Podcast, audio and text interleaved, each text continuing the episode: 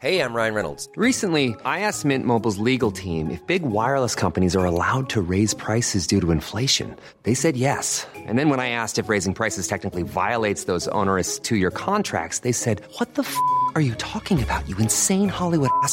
So to recap, we're cutting the price of Mint Unlimited from $30 a month to just $15 a month. Give it a try at mintmobile.com slash switch. $45 upfront for three months plus taxes and fees. Promo rate for new customers for limited time. Unlimited more than 40 gigabytes per month. Slows. Full terms at mintmobile.com. Profession, navigateur, navigatrice. Michel Denisot reçoit Samantha Davis, Michel Desjoyaux, François Gabard, Armel Lecléache, Loïc Perron et Marie Rioux. Bonsoir, c'est pas l'homme qui prend la mer, c'est la mer qui prend l'homme. Nous allons vérifier ça avec deux navigatrices et quatre navigateurs. À eux tous, ils ont gagné toutes les épreuves, voire plusieurs fois. Alors, comment dit-on? Dit-on navigateur Dit-on marin Dit-on régatier Dit-on chef d'entreprise Dit-on ingénieur? On va commencer avec le professeur Michel Dejoyaux. Euh, bah, on dit euh, passionné, et ça regroupe tout ça, Ouais. je trouve. Euh, navigateur, oui. Euh, ingénieur, euh, ingénieux, on essaye. Ingénieur, il y en a qui le sont, n'est-ce pas? Euh, euh, Marin, passionné de mer, euh, navigateur, euh, coureur, parce que bah, voilà, on aime aussi la compétition. Ouais, un peu de tout, non? François Gabard Ouais, je pense. Je sais pas s'il faut vraiment de toute façon se de mettre un, un terme à pro- Mhm. parce que finalement le, ce métier de marin navigateur, il est assez pluriel, il est assez divers et du coup il a, il, il rentre peut-être pas justement dans une case aussi euh, fermée. Donc euh, donc il y a plein de mots et c'est c'est très bien comme ça, je crois. Vous avez la mer dans le sang, dites-vous. Oui, Samantha oui. Ouais. oui. je, moi, je pense que c'est pour ça que je fais ce que je fais. Ouais. Ça, C'est une histoire de, de famille euh, de, de longtemps. Donc, euh, euh, pour moi, c'est ça. Armel Leclerc. Ouais, c'est ça aussi, ouais. Comme, comme Samantha, c'est mes parents qui m'ont donné, je pense, le, le goût de naviguer, la passion de la mer, et puis après, c'est devenu, euh, c'est devenu un métier, en fait, après. Et Marie Rioux, c'est venu comment? On dit de l'eau salée coule dans mes veines. Ouais. Euh, moi, c'est pareil. J'ai deux grands frères et, euh, qui ont commencé à, à naviguer, à faire de la compétition et j'ai un peu suivi. euh, je les ai suivis. Alors vous avez tous une enfance, vous êtes quasiment tous nés au bord de la mer, la plupart dans le Finistère. Euh, vous alliez à l'école en bateau. Oh, ça fait partie un peu de la légende, mais c'est vrai. Non, je l'ai fait quelques fois. le jeudi matin, j'avais cours de latin à 11h, donc on avait le droit d'être en retard. J'étais le seul garçon dans la classe à faire du latin, que des filles, qui étaient beaucoup plus sérieuses que nous, même sur l'eau d'ailleurs. Et donc je traversais du Pouliguen jusqu'à l'autre côté, au club des Ouais. d'autres, des, des gloires euh, gauloises, avec un petit, un petit bateau, un petit dérive. Ouais. Et j'arrivais en retard, en cours de latin. Par hasard, que- À comme cause ça. du vent. Ah, oui, c'est bon, bien entendu. François Gabard, vous avez traversé l'Atlantique à 6 ans Ouais. avec vos parents. Ouais, moi, on a, nous, euh, j'habitais, moi, j'ai- grandi dans les vignes, dans le, en Charente, donc euh, finalement pas près de la mer. Et par contre, mes parents étaient, faisaient de la, de la voile, mais pas dans leur métier, hein, vraiment en loisir. Et j'ai eu la chance, euh, j'ai eu la chance à 6 ans, j'ai deux sœurs, une grande sœur et une petite sœur, donc on avait 3, 6, 9. Mes parents ont pris une année de, de congé, euh, une année sabbatique. On est parti en bateau pendant un an, et c'est vrai que c'était euh, une expérience assez, assez extraordinaire qui forcément aujourd'hui euh, enfin, a eu une influence sur les choix que j'ai pu faire un peu plus tard et, et qui, qui m'ont amené vers ce, vers ce métier-là. Alors pourquoi vous cherchez tous à vous barrer de chez vous en fait? Non, Moi, j'étais question, forcé. c'est- c'est est-ce qu'on- est-ce- pourquoi on essaie de revenir le plus vite possible? Parce Ouais, d'accord. qu'on on a gagné des courses, donc on- finalement on essaie de ne pas y rester trop longtemps sur l'eau. Mais c'est- c'est une- c'est un choix de vie euh, qui est vraiment exceptionnel, qui conduit à avoir une vie euh, décalée par rapport à la moyenne euh, des gens. Ouais, alors ben, en- si on parle de notre métier, il y, a- une partie évidemment sur l'eau qui est la, partie de l'iceberg qu'on qu'on voit, mais il y a une grosse partie, et je pense qu'on va en parler, qui se passe à terre, qui se passe là aujourd'hui à Paris, qui va se passer demain dans la préparation de nos bateaux. Et finalement, on a une grosse partie de notre métier qui se fait à terre, euh, avec une équipe, euh, peut-être pas exactement comme, enfin, un métier très particulier, mais un métier qui se passe euh, comme plein d'autres métiers, avec des gens autour de nous. euh, mais c'est c'est pas euh, que sur l'eau, et c'est pas que loin de la famille, et c'est pas que loin de la terre. Il y a des gens qui, par rapport à ce que tu viens de dire, François, il y a des gens qui me disent Ah, vous naviguez pas en ce moment, vous êtes en vacances. Ouais. Bah non, c'est justement là qu'on travaille. Quand on est sur l'eau, on est super content d'y être. On bosse quand même.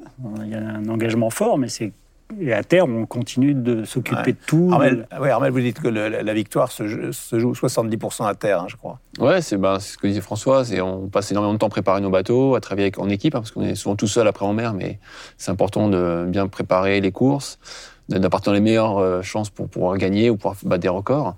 Après, c'est sûr que pourquoi on a envie de partir, c'est aussi parce qu'on on aime ça. Enfin, moi, je, quand je suis en mer, c'est un espace de liberté. C'est finalement quand on revient à terre, on a envie d'y retourner euh, très vite, parce que je trouve que sur l'eau, euh, voilà, c'est là où on, on est le mieux finalement. Est-ce que c'est la chose à laquelle vous pensez le plus dans votre vie, Samantha? Euh, oui, des fois je me culpabilise parce que quand je suis en mer, j'oublie que j'ai un enfant, j'oublie euh, tout ce qui se passe à terre parce que euh, c'est, moi j'adore ça, je, je suis passionnée, j'ai de la chance de faire ça, mon passion comme métier.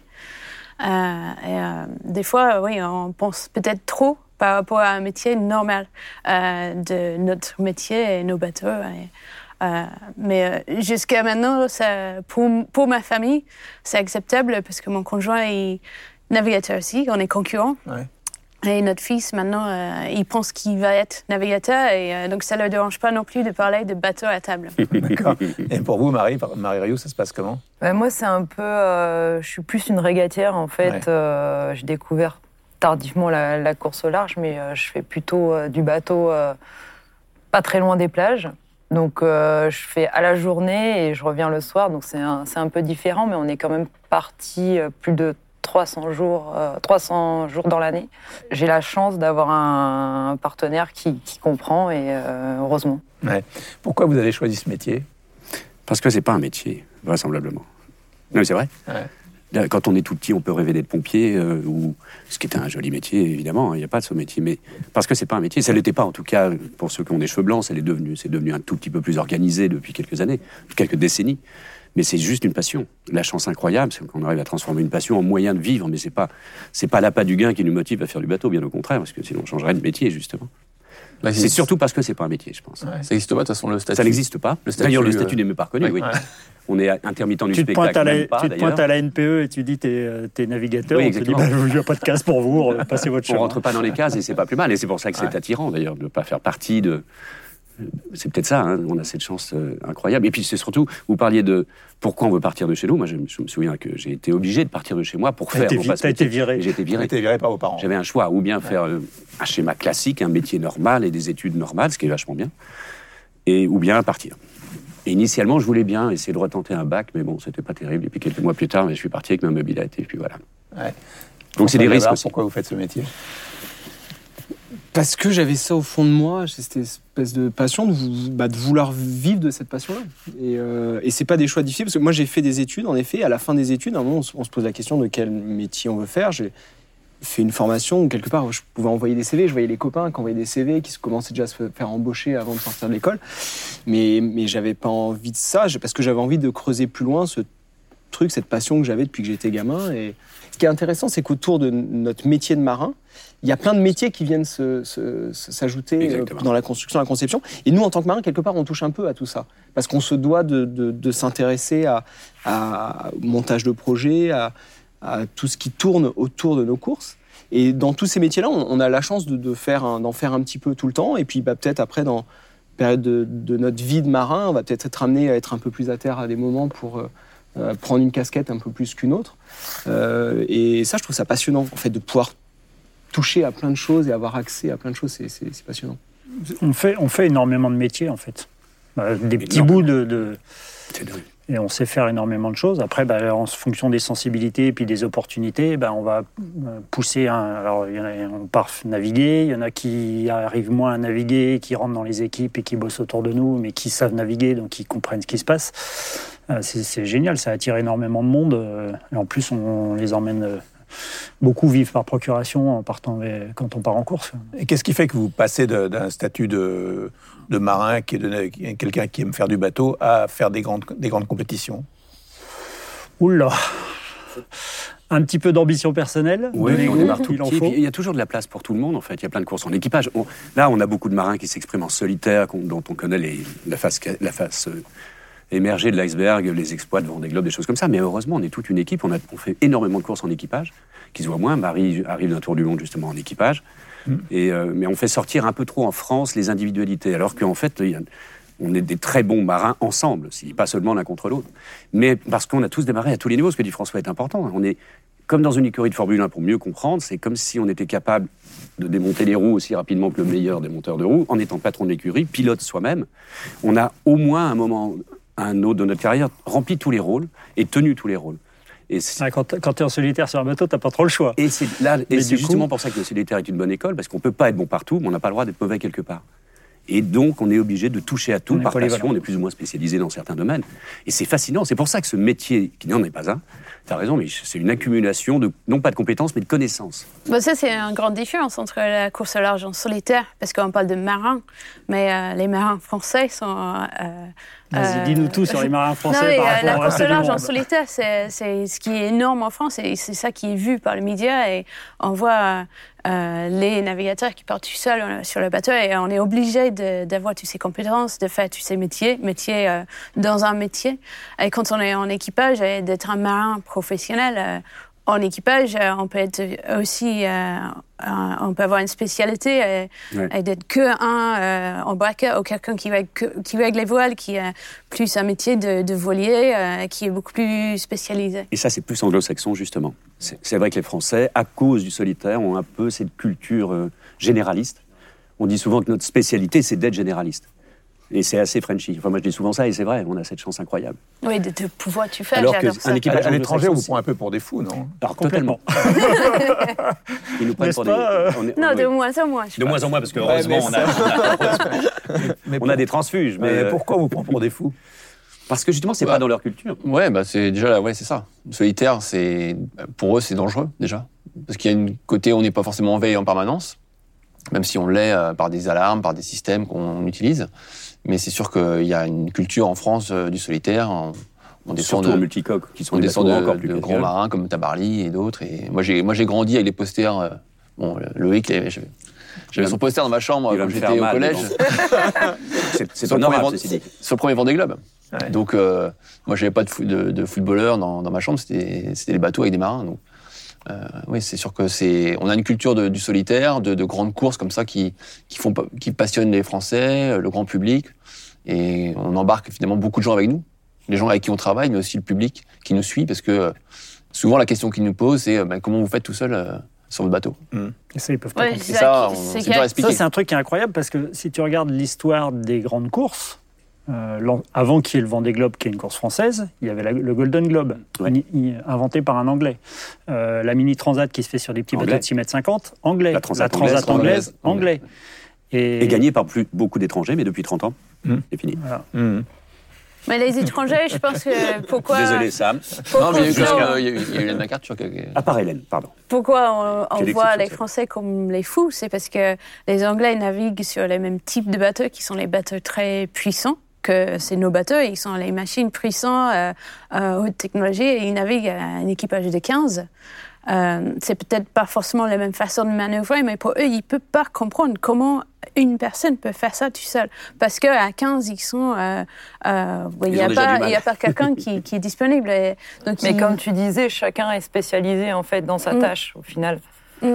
Et j'ai l'impression même sur la Volvo euh, que les postes recherchés à bord, euh, c'est euh, ça devient des, des navigateurs qui sont justement de plus en plus généralistes La Volvo, Et qui c'est la course font- autour du monde en équipage. Ouais. et qui font un peu de tout, qui savent faire, qui savent barrer, qui savent régler des voiles, euh, qui savent un peu tout faire. C'est un peu, je trouve, ça, de ça, ça a évolué aussi parce que les équipages sur le, le Tour du monde en équipage sont, moins, sont de moins en moins nombreux. Donc Ouais. forcément, tu es obligé d'aller chercher Ben, de la bien sûr, polyvalence. bien sûr, ouais. L'extrême étant le solo. Mm. Quel est le lien que vous avez, Samantha, avec votre bateau? Comment le définiriez-vous Est-ce que c'est ton bateau d'ailleurs oui, Il y a c'est toute la bateau. problématique de la propriété. Ouais. C'est le tien Oui, Ah c'est bon. mon bateau. Bon. Euh, je, ne fais pas les bisous à mon bateau. Ah bon Ouais. T'as arrêté Non, j'ai jamais fait ça. Ah bon C'est plus un outil, euh, mais, euh, mais oui, c'est un peu personnalisé. et c'est... Moi, mon objectif, c'est le Vendée Globe dans, dans deux ans, 2020. Euh, c'est un tour du monde sans escale, sans assistance. Il faut, faut, faut connaître le bateau. Euh, euh, de, de juste à l'avant ju- jusqu'à l'arrière et du coup je passe beaucoup de temps avec. Euh, donc euh, oui, forcément, on, on, on fait un peu de relation. Euh, moi, je peux pas faire la course sans mon bateau, mon bateau il peut pas faire sans moi. Pendant le Vendée Globe euh, en 2008, la première fois que j'ai fait ce tour du monde euh, euh, sans escale, je me suis dit, c'est bon, après deux mois, je commence à parler avec mon bateau. C'est pas une bonne signe. Si, je parle à bah, mon bateau. mois, je va, me suis, je me suis conclu que tant que le bateau répond pas, euh, c'est toujours. Ça encore. Mais, euh, mais oui, il faut avoir un feeling et c'est presque un sixième sens avec le bateau, mais aussi avec la mer. Et c'est ça qu'on trouve quand on passe beaucoup de temps euh, sur l'eau, sur nos bateaux. Et c'est ça qu'on cherche de- pour la performance parce que c'est cette sixième sens qui, qui nous différencie de- des autres. Qui parle à son bateau? Moi, je parle pas mal. Ouais. Ouais. Ça, c'est En général, je c'est parle pas l'âge. mal, mais, Cheveux blancs. mais, euh, mais oui.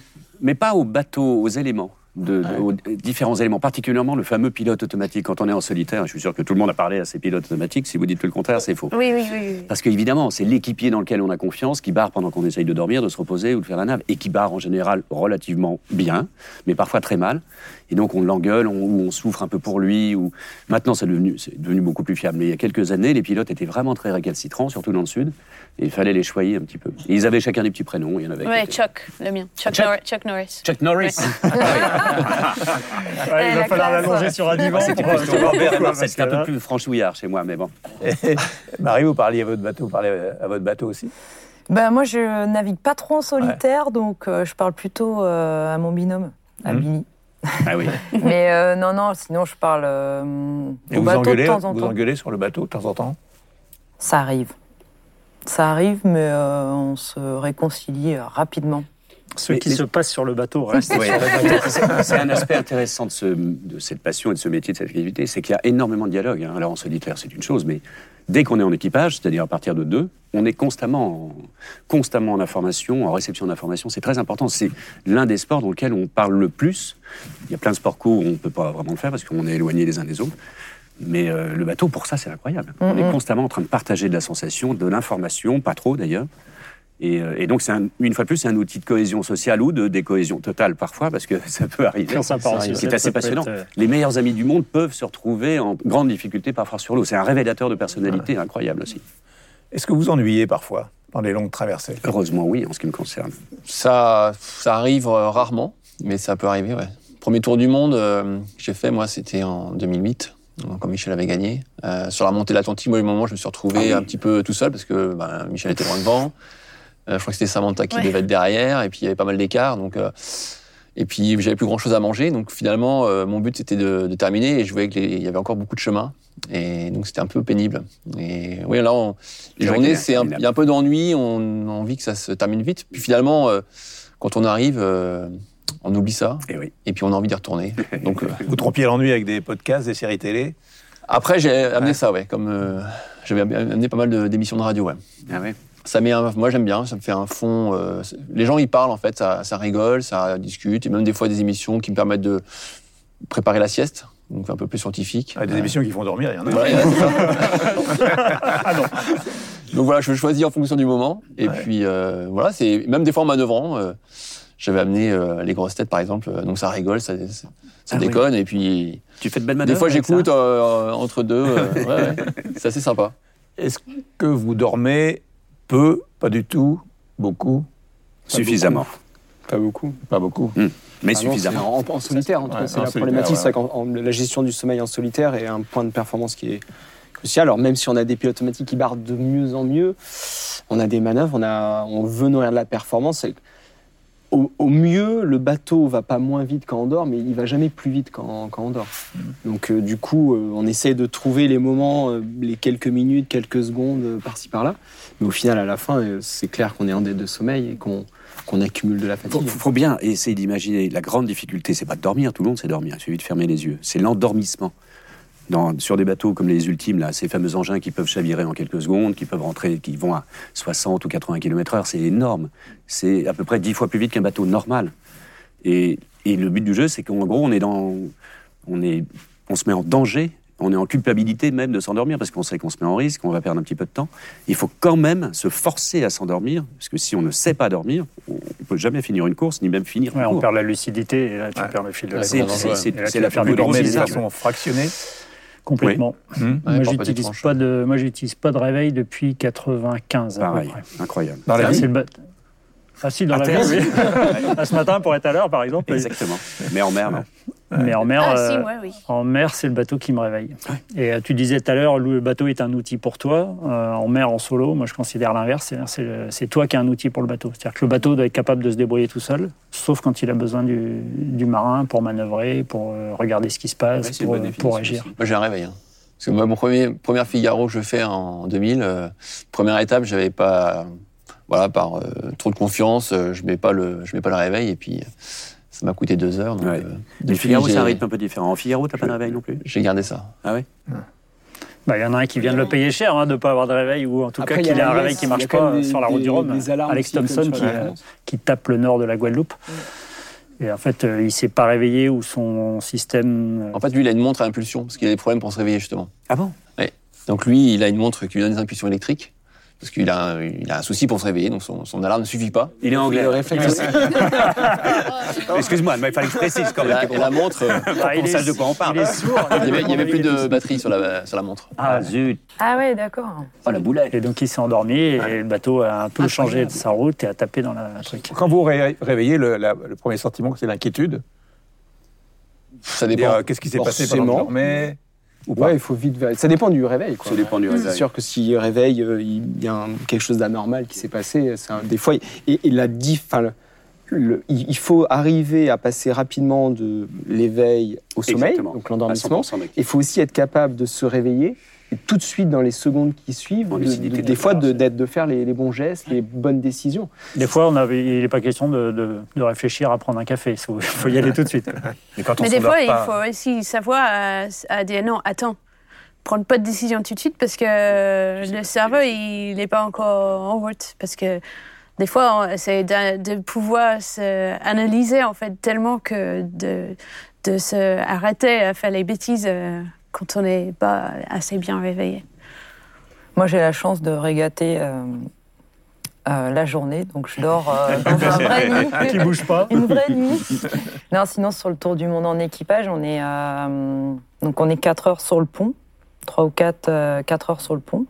Et après, on est 4 heures euh, off. Donc, on a des, des temps de sommeil de environ 2h30, 3 heures où on arrive à dormir et, et le bateau continue à Tu tourner. es en train de nous raconter que tu dors plus en mer que quand tu es à terre, peut-être. C'est possible, ouais. Ouais, ouais, Il y a des phases, je pense que je fais bien 9 heures. euh, Et on est aussi euh, beaucoup plus dans la, dans, la, dans la vague et beaucoup plus euh, exposé Ah aux ouais, éléments. ouais. Euh, en solitaire, nous, on se cache un peu dans nos cabanes. Euh, et euh, sur la course en équipage, euh, il n'y a pas ça. On est plein dans les vagues pendant 4 heures. Donc, Mm. euh, il faut, faut dormir euh, parce que sinon, euh, c'est pas possible de. Vous êtes, vous êtes des champions de très haut niveau, donc des athlètes de très haut niveau aujourd'hui, c'est-à-dire que vous entraînez euh, toute l'année euh, pour avoir une condition physique, euh, une diététique euh, extrêmement rigoureuse. Ou... Pardon. Je voyais les sourcils de Loïc qui me partaient au plafond. C'est Mich qui me regardait en, en- en ne voyant en moi qu'un exemple abs- absolu, j'imagine, mais non. Oui, Ça oui. dépend des générations. Ça dépend des générations. D'une, ça dépend des bateaux sur lesquels on est en train, on est encore ou pas en activité. Ça dépend des postes qu'on occupe. Ça dépend des postes qu'on occupe en France des non. en équipage. En ce qui me concerne, moi j'ai toujours été le mauvais exemple. Donc je ne suis pas la référence du tout dans des domaines euh, olympiques et de Volvo évidemment. Et puis en général, on a une santé qui est pas trop mauvaise. Par contre, on a il y a effectivement une, une évolution des générations. Donc ça va vers de plus en plus de, de pratiques sportives, d'entraînement euh, hors voile. Euh, moi, j'ai eu la chance, notamment avec ce monsieur-là, de naviguer beaucoup comme équipier, donc à tourner les manivelles. Donc, euh, tu sors des, des trois jours de régate, t'as pas juste barré, donc tu as un peu fait des bras quand même. Par contre, je pense qu'on a une très bonne hygiène de vie, même quand on fait peu de sport, ce qui est mon cas aussi, Loïc, mon cher Loïc. Euh, Mais moi j'en ai qu'il eu faut- la preuve ce il y a qui- 4 ans. là. J'ai eu la C'est-à-dire chance. qu'on- enfin, on cause pédale pas. histoire, je, me suis dit. euh, Oui, vous l'avez remplacé Je au ne pensais pas être, capable du tout. C'est l'aspect physique était le premier des freins pour moi, évidemment. C'était pas du tout dans la tête. Mais on a la chance de faire un vélo, métier euh, où euh, on peut justement jusqu'à C'est ça la bonne nouvelle. être performant jusqu'à 50, 60 ans. euh, 62 ans. Euh, Euh, Francis Joyon, Ouais, 62 voilà, ans, vient de 62 gagner ans, la route du vainqueur de la Rhum route du devant- Rhum. devant, euh, C'est ce jeune homme-là. Merci François, tu nous as donné Nous, encore quelques années, c'est sympa. La performance physique, c'est un des facteurs de la performance, mais c'est pas forcément celui qui est sur le dessus de la pile. Non. Et Francis, en même temps, je pense qu'il physiquement. Il... Est, il est hors norme. Ça va. Il est, il est évidemment hors norme. Je crois que quand tu lui serres la main. euh, Ouais, tu te fais un peu écraser. Moi, je fais beaucoup de préparation physique pour, parce que ces, ces bateaux sont puissants et physiques, euh, mais aussi c'est pour éviter la blessure.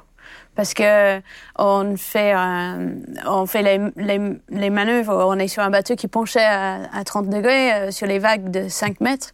Euh, donc euh, on sait qu'il faut pas lever euh, des poids comme ça, mais nous, des fois, on n'a pas le choix.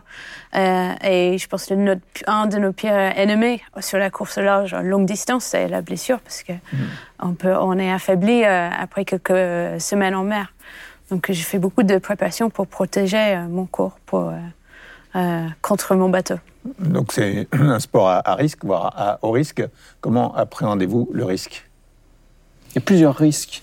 Il y a le risque euh, stratégique, le risque de ne pas gagner, le risque météo, parce qu'on on prend des options et donc on, on joue, c'est un jeu euh, euh, stratégique. Donc il, y a ce risque-là où on essaye de comprendre la météo, on essaye d'attaquer à un moment donné ou, ou de rester plus en défense. Enfin, il y a ce jeu-là. Et puis après, il y a le risque euh, humain, parce qu'on va en effet dans des endroits du monde où il n'y a personne, où c'est potentiellement dangereux. Mais je pense, et on est tous à peu près autour de la table, on fait quelque chose d'assez engagé, mais on, on fait tous avec euh, aucune volonté euh, d'y rester, évidemment. Et on a des, je pense, des préparations en amont euh, pour faire en sorte que quand on parte, ce risque-là, il soit, il est jamais nul, parce qu'aujourd'hui, vivre, c'est prendre un risque. Et les accidents, il y en a, il y en a eu, mais on peut pas dire qu'il y, a- a zéro risque, mais ça reste relativement raisonnable dans notre sport ces 30 ou 40 dernières années. Il y a eu des accidents, mais, mais ça va, c'est...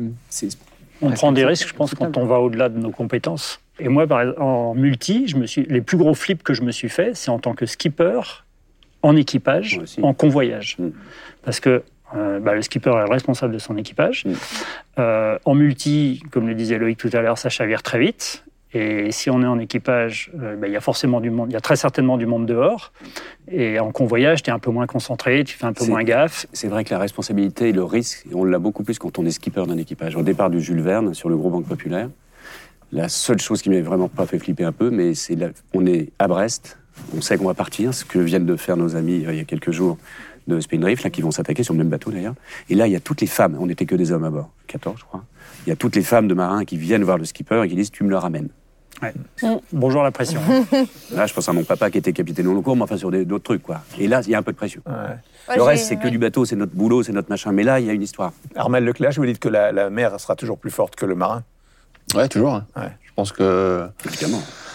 Heureusement. Et puis euh, aujourd'hui, nos bateaux sont, vont de plus en plus vite, sont de plus en plus grands, sont voilà, et on se prépare de mieux en mieux. Mais c'est la mer qui décide. Et voilà, la preuve, moi, j'ai eu la route du Rhum, c'était compliqué, euh, et il y aura d'autres courses qui seront compliquées. Donc euh, maintenant, c'est des défis qu'on relève. Hein, voilà, on aime, on aime, on aime y retourner, même s'il y a- il y a des échecs. Et mais la mer, voilà, on sait que quand elle est difficile, elle est mauvaise. Heureusement, aujourd'hui, la météo, elle est quand même de plus en plus fiable et puis on a des moyens pour pouvoir, on va dire, anticiper les, les éléments euh, difficiles. Mais euh, mais il faut voilà, il faut aussi savoir à un moment euh, faire le dos rond, euh, éviter la zone dangereuse parce que parce que moment, oui, on aura beau avoir un bateau de haute compétition très bien préparé avec un, un marin expérimenté, il y a des moments ça peut être un peu compliqué. Ouais, Est-ce que vous avez déjà eu très peur? Ouais j'ai déjà eu très peur. Ouais. Ça m'est arrivé. Pas plusieurs fois, mais ça m'est arrivé quelques fois. Ouais. Sur des, j'ai vécu deux chavirages euh, et une casse de bateau où euh, voilà, on se, on se sent que quand, pendant quelques quelques minutes, euh, on sait pas trop comment ça va se terminer. Euh, surtout si on a arrivé à rejoindre euh, l'intérieur du bateau en sécurité. Donc euh, oui, ça ça va très vite, mais on n'est pas forcément. euh, Enfin, on est pris par la peur, mais aussi on est dans l'instinct de survie. Donc finalement, on n'a pas le temps vraiment de, de paniquer. Mm. Je pense qu'il faut pas paniquer. Enfin, faut essayer de pas paniquer. Alors, c'est pas toujours évident, mais euh, Mais comment on se sort d'un chavirage On attend. bah, une fois qu'on est dans son bateau en sécurité, qu'on a la chance d'avoir des gens qui viennent nous chercher, ça peut être euh, la marine, ça peut être des, des gens du commerce, des pêcheurs ou autres. Euh, finalement, euh, voilà, on sent que déjà la solidarité maritime, ça nous aide à, à refaire surface et puis se dire qu'on voilà, on est toujours en vie. Mais tant que c'est sur l'Atlantique, ça va parce qu'il y a plein de monde, évidemment, il y a un trafic énorme. Mais ces deux-là, là, vont partir faire un tour du monde en solitaire sur ces mêmes bateaux, dans des endroits euh, qui sont les plus grands déserts maritimes. Quoi. Il n'y a rien d'autre. hein. Mm. Donc là, c'est autre chose. En termes de risque, il y a un petit truc un peu plus important encore en multicoque. Un monocoque, ça va, ça revient à peu près à l'endroit quand tout se passe bien. Un multi, c'est vraiment la sanction est irrémédiable. C'est plus stable à l'envers qu'à l'endroit. Quelle est votre réponse? Ah, moi, j'ai- eu la chance de faire deux tours du monde, et c'est vrai que sur le dernier, donc euh, à bord du trimaran massif, au début du Pacifique, euh, je suis je- donc vraiment aux antipodes, hein, à un endroit où il n'y a rien. La côte la plus proche, c'est l'Antarctique. Euh, Il n'y a pas de, de trafic, enfin, il n'y a, il y a personne. Donc, il faut se débrouiller par soi-même. Et puis, je suis, euh, bah, j'ai vu un iceberg.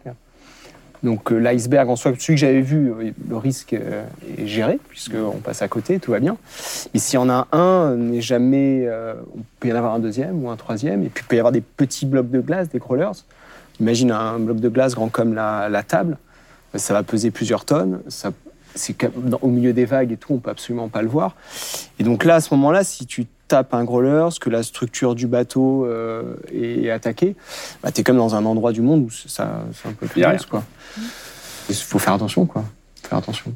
Il faut pas rester, donc il faut, avoir un peu de rapidement revenir euh, dans de l'eau un peu plus chaude. Comme disent les politiques, il faut prendre ses responsabilités, c'est ça Pourquoi ils disent ouais. ça tout le temps Moi, ça me, j'ai jamais compris la définition. pourtant, Michel. Desjoyaux, vous avez rencontré une baleine déjà? Euh, ouais, j'en ai même euh, un peu abîmé. J'en suis pas très fier. Euh, mais c'est pas forcément là où je me suis fait le plus peur. Euh, je me suis retrouvé au retour de mon premier Vendée sur la plage avant du bateau en train de ramasser une voile. Et le bateau est parti en survitesse. Il est rentré dans la vague. Donc il a paume devant là. Et j'ai juste eu le temps d'attraper la voile, de m'allonger, de m'essayer de me faire le plus euh, hydrodynamique, le plus euh, poisson possible, tout allongé. Genre, je sentais la flotte qui, partait, euh, qui passait par-dessus. Et si je lâchais, je disparaissais. Je ne serais pas là aujourd'hui. N'étais Et puis, attaché. ben, non, j'étais pas attaché. Mm. Euh, ça, c'est un autre débat. c'est un autre débat. Allons-y.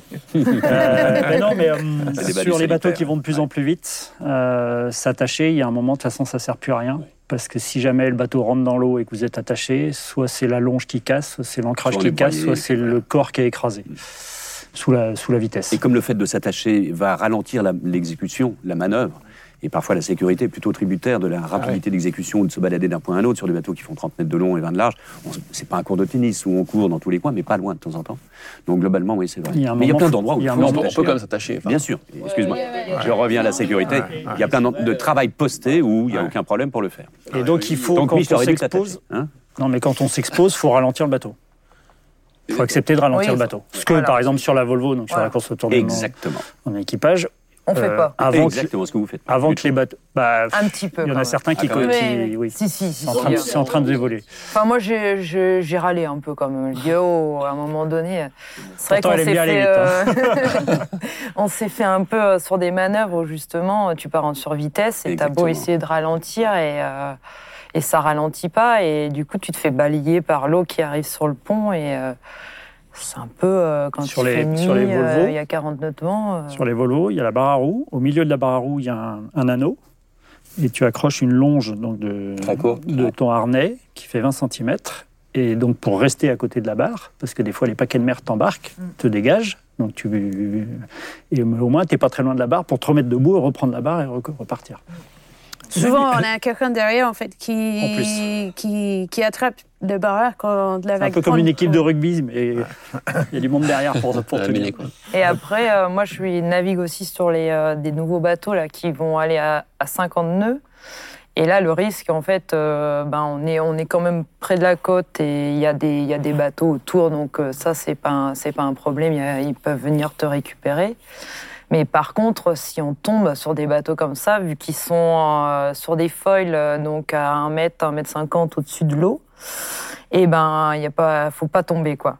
Sinon, on se fait faucher par les, les foils et les safrans, et là, c'est euh, la sanction euh, immédiate. Donc, on est attaché, on est harnaché, Casqué. casqué, tenu avec euh, un anti-impact, on sait jamais quand même. Et puis, on a un détendeur, euh, si jamais on chavire, euh, pour pouvoir rester un minimum sous le, sous le Ça, c'est trampoline. Donc on a, spécifique, hein, de, de Ouais, vraiment de la spécifique, Formule ouais. 1 entre trois Ouais, bouées à la journée. hein. Donc on a eu deux trois jours, on s'est entraîné sous les pontons. euh, Exact, on fait ça souvent. ouais. voilà. Ouais, ça, on a des formations quand même. en Ouais, on a des formations. Que ce ouais. soit sur la course euh, inshore, enfin petite euh, régate entre- devant la plage, hein, entre guillemets, mais à, à très haute vitesse, à très haut niveau. Et puis nous, quand on part sur les tours du monde, on apprend à se soigner, on apprend à, à gérer la sécurité, à utiliser un radeau de survie, à, à- voilà. Comment trouvez-vous l'argent? Par hasard. On ne trouve pas de l'argent, on a des produits à vendre. Comme n'importe quel. euh, c'est- C'est c'est l'aspect normal et basique. Ce n'est pas de la mendicité, le sponsoring, ni même le sport en général, fort heureusement, depuis toujours. Il y a du mécénat, parfois. Ça a commencé comme ça, quand les tailles des autocollants étaient réduites et que les passionnés, euh, milliardaires la plupart du temps, investissaient comme ça pour se faire plaisir. Bah, Christophe Colomb en premier. euh, Exact. Mais, mais c'est jamais désintéressé. C'est pas Christophe Colomb, Christophe Colomb. Il y Non, avait une stratégie. C'est ce que je viens de euh, dire. ouais, ouais. C'est jamais sans intérêt, sauf dans certains cas. Mais, mais on, non, on, on trouve pas. On cherche parfois, mais on a un produit à vendre. On a des histoires à vendre. On a des personnalités, des, des ensembles de produits, de communication interne ou externe. C'est essentiellement ça. Et mais ça arrive par coup de cœur, ça arrive par hasard ça, aussi. ouais, On ouais. en Ce parlait avec Miss tout à l'heure. difficile, c'est qu'il n'y a pas de règles. Il n'y a pas de Il règle. n'y a pas de règles. Quand j'étais jeune, justement, je me disais, bah, je, veux faire ce métier-là, mais Il y a pas je- longtemps, on, hein. on pourrait essayer de, trouver un, un- un fonctionnement. Mais en fait, on il n'y a, pas y a pas de règles pour trouver un partenaire. Non. Et ce qui fait peut-être la richesse de notre métier, parce que du coup, dans, la- dans les profils qui, à, à la fin, sont marins, il on, c'est assez diversifié en termes d'âge, en termes de, d'approche, de, d'histoire, de, de formation. Et, et dans la façon de trouver un sponsor et de monter un projet, c'est aussi, euh, il y a à peu près autant de projets que de, de, de montage. Il y a des, des sponsors qui sont armateurs de leur bateau, des, des skippers qui sont armateurs de leur propre bateau. Il y a des, du mono-sponsor. Des fois, il y a des bateaux avec plusieurs sponsors. Il y a des projets qui durent quelques années, d'autres qui durent plus longtemps. Enfin, c'est, il n'y a vraiment aucune règle. Et, et c'est vrai que c'est probablement la, la difficulté pour, euh, pour être marin, c'est- d'avoir un partenaire. Parce qu'en effet, sans, on a beau avoir les meilleures compétences du monde, la volonté, l'envie, tout ce qu'on veut. Si on n'a pas de partenaire, on peut rien faire. Et Quel un- est le montant aujourd'hui pour avoir un bateau de haut niveau? C'est un sport où on n'a pas d'agent. C'est un des rares sports Ah, a où on n'a pas d'agent, ouais. On y oui. va en direct parce que d'une certaine façon, excusez-moi, Il mais n'y a là, pas d'agent parce qu'il n'y a pas bah, on d'argent à gagner. c'est nous bah, qui mettons. en plus, Exactement. Mais surtout parce qu'ils ne peuvent pas nous vendre. C'est nous qui vendons, on est les meilleurs Ouais. vendeurs a priori de nos Et histoires. ouais, c'est nous qui mettons nos, nos tripes sur la table, pour pas utiliser un autre terme. Ouais. Euh, et pour répondre à, la- à- à ta question, euh, l'ultime de François coûte ce que les deux agents qu'on est N'Golo Kanté à Chelsea ont pris juste pour le transfert. D'accord. Voilà. Et avec cette quantité d'argent-là, on fait l'ultime de François ou de- d'Armel. Euh, Comment vous faites, Armel, le clash vous? Bah, moi, j'ai eu la chance euh, avec mon partenaire, c'est eux qui sont venus me chercher. Donc euh, ça arrive de temps en temps. Peut-être, j'espère, dans le futur de plus en plus. Parce que, comme disait François, il y a plusieurs euh, niveaux de- d'entrée. et puis voilà, eux, ils savaient ce qu'ils voulaient faire. Ils voulaient faire le Vendée Globe, ils avaient le bateau, ils voulaient un, un bon skipper pour, pour y aller. Donc il y a eu un. Moi, j'ai passé un entretien d'embauche à Paris, euh, enfin un casting. Et puis euh, voilà, j'ai expliqué ce que je voulais faire. Et puis il faut aussi être en adéquation avec le sponsor, avec qui on va travailler. Parce Mhm. qu'on on va véhiculer une image, on va rencontrer, comme dit Marie, beaucoup de gens. Euh, bien sûr, on, on a besoin d'être exposé dans les médias, de parler de, de la marque. Moi, c'est Banque Populaire, mais après, moi, je dois aussi travailler en interne pour aller rencontrer euh, les collaborateurs, les gens sur, euh, sur le terrain. Et ça, partout en France. Et ça, c'est une partie importante de notre métier. C'est une équipe de combien de personnes à partir du moment où vous décidez de construire un bateau c'est- Qui fait les plans Euh, Quel est votre rôle dans la construction d'un bateau et, combien, et en fonction du budget que vous avez et de l'objectif que vous Ça dépend vous des avez. projets des équipes. Nous, aujourd'hui, mon équipe Meilleur Concept, on est plus de 30 personnes. On travaille sur la, la construction donc, du trimaran massif. On construit aussi un IMOCA pour un autre skipper, pour Charlie Dalin, euh, sur le prochain Vendée Globe avec Apivia. Donc, euh, ça, ça- les équipes se staffent en fonction de la taille des bateaux, du type de projet, de l'engagement. Et euh, les plus grosses équipes aujourd'hui sur les, les Volvo, la Coupe d'América, c'est peut-être une cinquantaine de, de personnes, je pense, dans les plus grosses équipes dans la course au large. Et une petite Sur équipe, c'est en 150 Figaro, un préparateur, un skipper, une équipe de deux. quoi. Et encore, même pas, même pas à l'année. Ouais, donc c'est voilà, il y a vraiment. C'est ouais, étages. c'est vraiment à géométrie variable. Euh, je pense qu'on, moi, j'ai coutume de dire qu'on fait du, de la Formule 1 avec les moyens de l'écurie de rallye du garage du coin. C'est à peu près ça les proportions. Parce que bah, toi, aujourd'hui, vous êtes euh, avec euh, Bank Pop et vous, euh, les- quasiment les plus grosses écuries. Euh, bah, c'est même pas la soufflerie de l'équipe de la soufflerie de chez McLaren. Le budget, vous voulez dire? Ou le nombre de personnes Le nombre de Le personnes. nombre de personnes. ouais, ouais. Bah, le budget attenant aussi. Ouais. C'est quoi le plus gros budget Pour avoir une idée. hein, c'est- d'un bateau? Bah, Parlez tous Bah, les nous, deux. aujourd'hui, euh, mon sponsor, ils, met- ils mettent 5 millions d'euros dans la, par an dans la voile. Mais c'est pas que le bateau. Enfin, c'est essentiellement le projet euh, course large, euh, compétition, mais c'est aussi partenaire de la Fédération française de voile, ils sont aussi partenaires des équipes de France de voile olympique, l'association des Penduic. Donc c'est un budget global, parce qu'eux, ils s'identifient euh, aux valeurs de la voile, pas que, le, pas que la performance, mais aussi euh, l'accompagnement, la formation et, et beaucoup de choses. Par contre, on a- et on a d'excellents résultats. Ouais. Euh, parce que c'est du sponsoring, c'est pas du mécénat. Et nous, par exemple, avec la Massif, entre 2010 et 2017, le ROI, le- l'équivalent d'achat d'espaces publicitaires est valorisé à plus de 130 millions d'euros. Donc, euh, si sur cette période, cette- au lieu de faire de la voile, ils avaient voulu acheter euh, de la publicité, ça leur aurait coûté quasiment 10 fois plus que ce qu'ils ont investi dans, dans le sponsoring. Mal- Malgré ça, on souffre d'une croyance comme quoi c'est un sport cher. et- Mm. C'est vrai qu'on a, on a un outil de travail qui coûte plus cher qu'un ballon, ça c'est clair. Mais euh, les utilisateurs eux-mêmes sont. Mais il fait, plus- travailler, il fait travailler beaucoup de monde Mais on aussi. fait travailler énormément de gens, essentiellement, pas seulement sur le territoire, mais c'est ça ce qui est dingue. Il y a un ruissellement qui, Ouais. est, pas tout- qui est- qui est discutable, vraisemblablement ailleurs, mais qui, dans notre cas, est incroyable. Quand on parle des gabegies de Coupe de l'Amérique, de milliardaires qui dépensent sans compter pour faire du bateau, ils nourrissent des milliers de familles. Plutôt d'acheter un, un tableau défiscalisé et de le foutre dans le garage, c'est non mais c'est vrai. Socialement, paradoxalement, c'est qu'on fait travailler énormément et progresser monde. euh, une industrie qui est leader mondiale, l'industrie navale de la plaisance, avec laquelle on a très peu de liens d'ailleurs en direct, sauf en ce moment parce qu'on est, on va bientôt courir sur des bateaux de série, mais et, euh, et bizarrement, il n'y a aucun lien d'ailleurs. hein. Il y a beaucoup plus de liens entre la production automobile et la Formule 1, par exemple. Nous, on n'a aucun lien Avec les constructeurs. Avec les constructeurs, aucun. Financier, en tout cas, aucun. Ou très très peu de support Très, très historique peu. il y a très longtemps. Mm. C'est assez marrant d'ailleurs. Quel est le rôle de votre euh, environnement familial dans votre euh, profession? Très important. Comme dans toutes les vies, indispensable. Enfin, c'est le. Quand même particulier.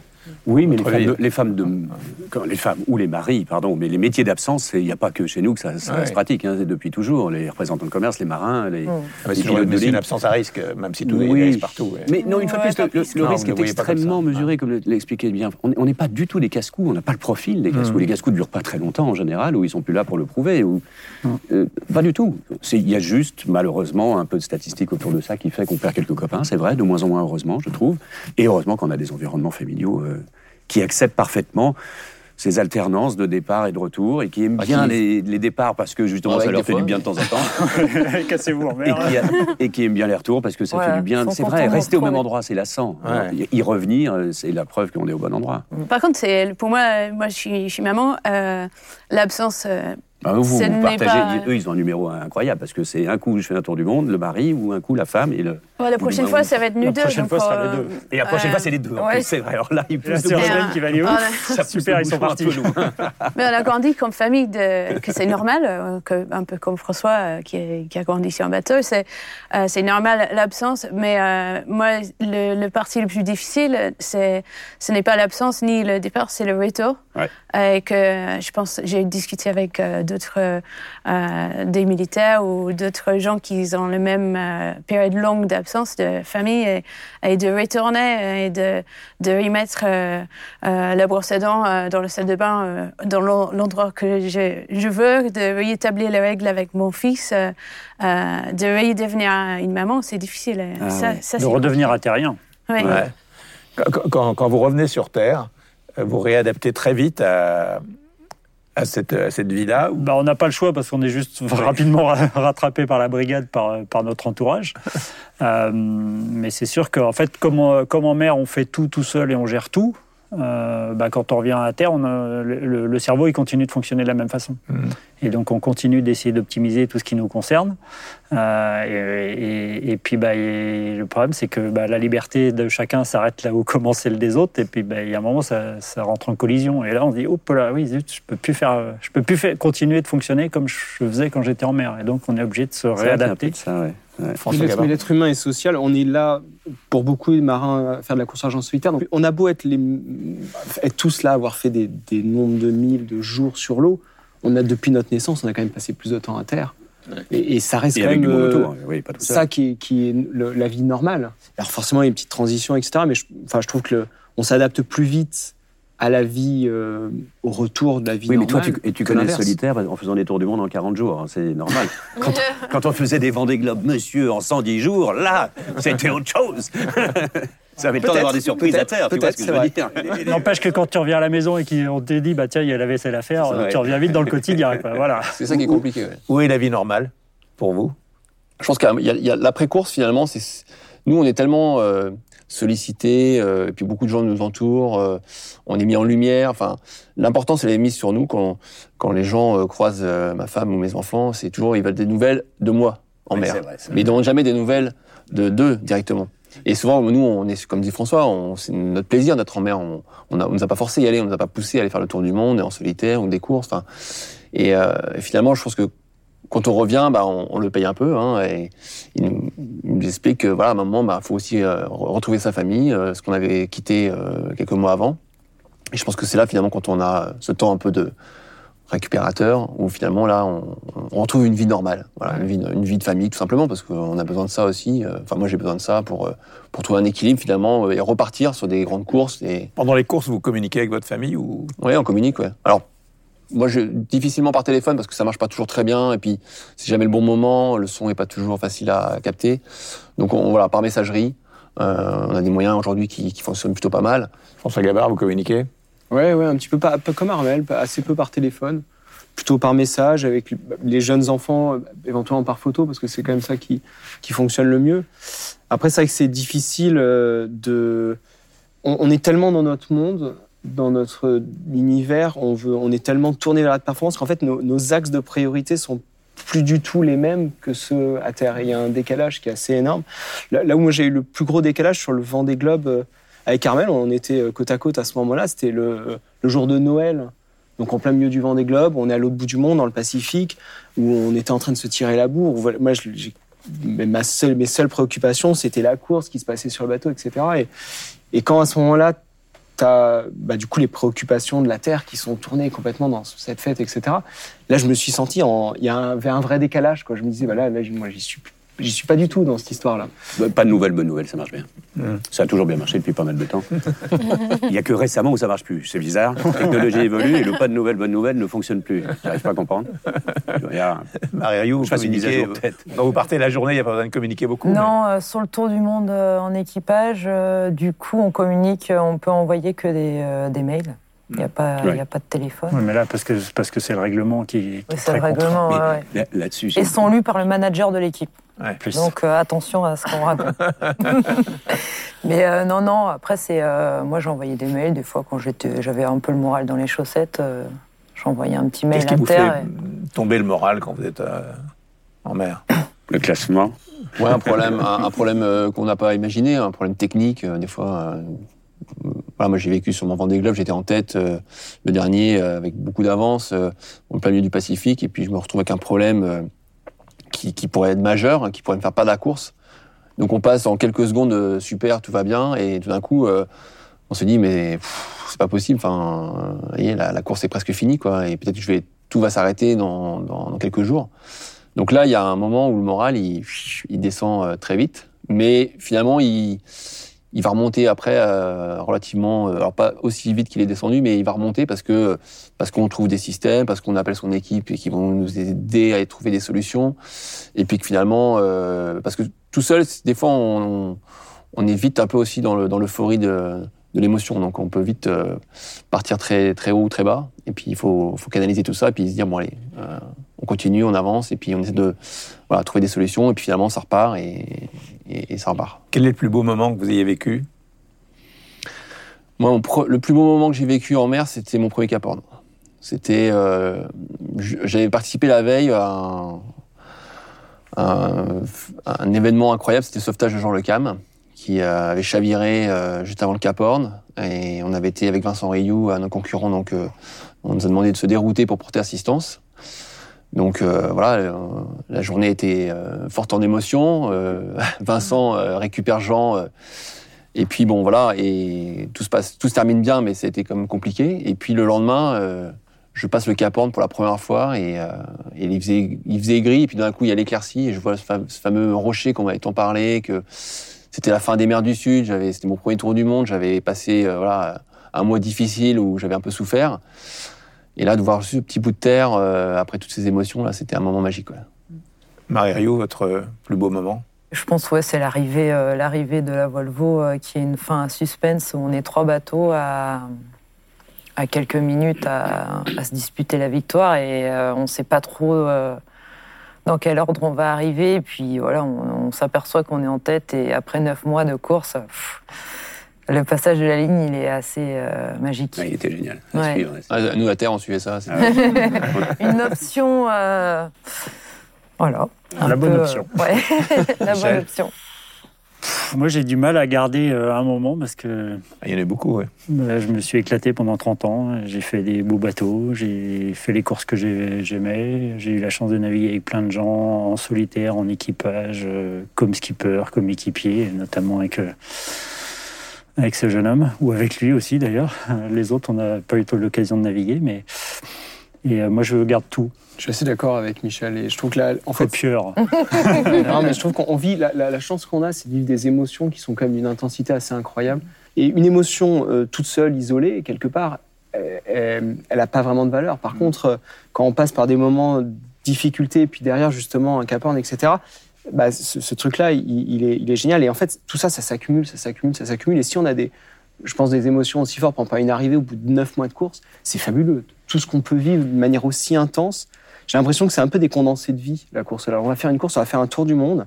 En, quelques mois, on va vivre peut-être les émotions qu'on pourrait vivre dans une vie normale en, en 10 ou 15 ans. Et, euh, et ça, je trouve ça, je trouve ça fabuleux. La première fois qu'on traverse l'Atlantique en solitaire, euh, en ce qui me concerne, j'avais 19 ans. Et à l'époque, on est encore au sextant, au régulateur d'allure. Il n'y a pas de téléphone, pas de bras, pas de chocolat, il n'y a rien. Il y a vraiment l'aventure dans tous les sens du terme. Et on découvre les cocotiers de- des Antilles, Antigua, hein, justement, qui est une île magique de Nelson. Enfin, j'aime bien l'histoire un petit peu. Et là, c'est superbe. C'est mille fois plus de valeur que de débarquer d'un avion euh, dans un charter. Quoi. Et après des galères, dans tous les sens du terme. C'est un beau souvenir. Comme souvent les premières fois d'ailleurs, mais, mais vraiment là, ouais.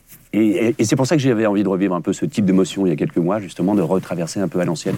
Ce que j'ai pas retrouvé d'ailleurs, parce que pour le coup. Non, mais c'est vrai. Il n'y a, plus cocotier? Il y a, si, il y a encore des cocotiers là-bas, mais le mode de navigation, tu vois, ça m'a gonflé un petit peu. Et je- le sextant, c'est c'est bon, j'ai. J'ai passé ma petite crise de- de- d'ad- de- d'après-adolescence, c'est drôle. Samantha Euh, ouais, j'ai beaucoup de beaux souvenirs, je- mais euh, pour peut-être pour euh, faire le, le symbole de, de tout ça, c'est c'est remonter les chenelles de, au Sable d'Olonne après Ah oui, c'est beau aussi, mon ça. première arrivée du Vendée Globe. C'est incroyable. Il y a tellement du monde. je me pince parce que je revois la même terre que j'avais vue trois mois avant. Mhm. Moi, je croyais pas que j'avais fait le tour du monde, en fait, parce que tu, tu ces trois mois, ça, ça condense en, très peu. Et euh, ouais, je, me demandais si j'avais vraiment fait. Et puis, j'ai eu de la chance euh, euh, en 2017 de remonter le chenal euh, sur le bateau de Montchéry aussi. Donc, j'ai- deux super souvenirs d'arrivée. Donc, le deuxième, j'étais femme de marin, donc on a parlé tout à l'heure. Et j'ai vécu aussi les galas de femme de marin. Et on, avait notre fils, donc en famille, c'était vraiment chouette aussi. Merci beaucoup. Merci. Merci. Merci bien. À la prochaine fois. Très bien.